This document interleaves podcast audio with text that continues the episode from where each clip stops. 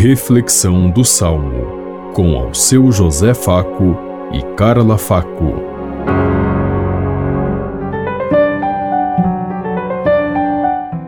Paz e bem a todos os ouvintes que estão em sintonia conosco neste dia. Hoje celebramos a Epifania do Senhor e meditemos o Salmo 71.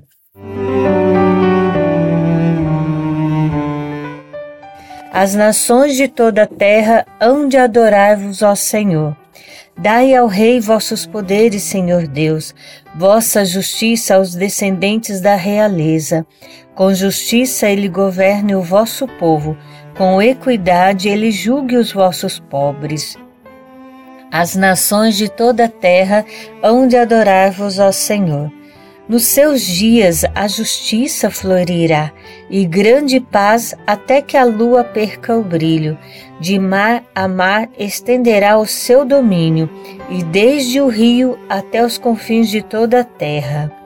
As nações de toda a terra hão de adorar-vos, ó Senhor.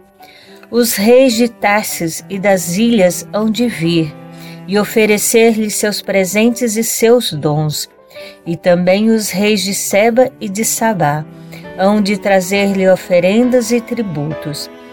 Os reis de toda a terra hão de adorá-lo, e todas as nações hão de servi-lo. As nações de toda a terra hão de adorar-vos, ó Senhor. Libertará o indigente que suplica, e o pobre ao qual ninguém quer ajudar terá pena do indigente e do infeliz, e a vida dos humildes salvará.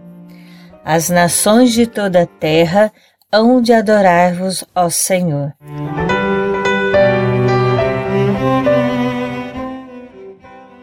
As nações de toda a terra hão de adorar-vos, ó Senhor.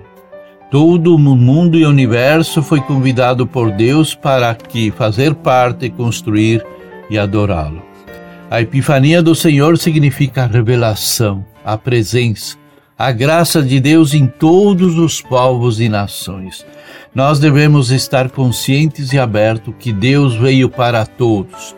Não foi para mim, para minha família, por meus interesses.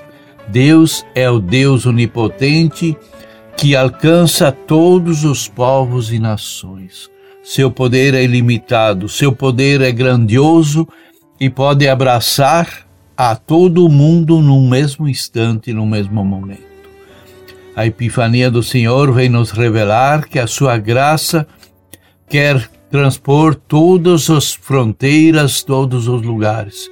Diante de Deus nós somos todos irmãos, filhos do mesmo Pai. E é assim que nós devemos olhar o universo.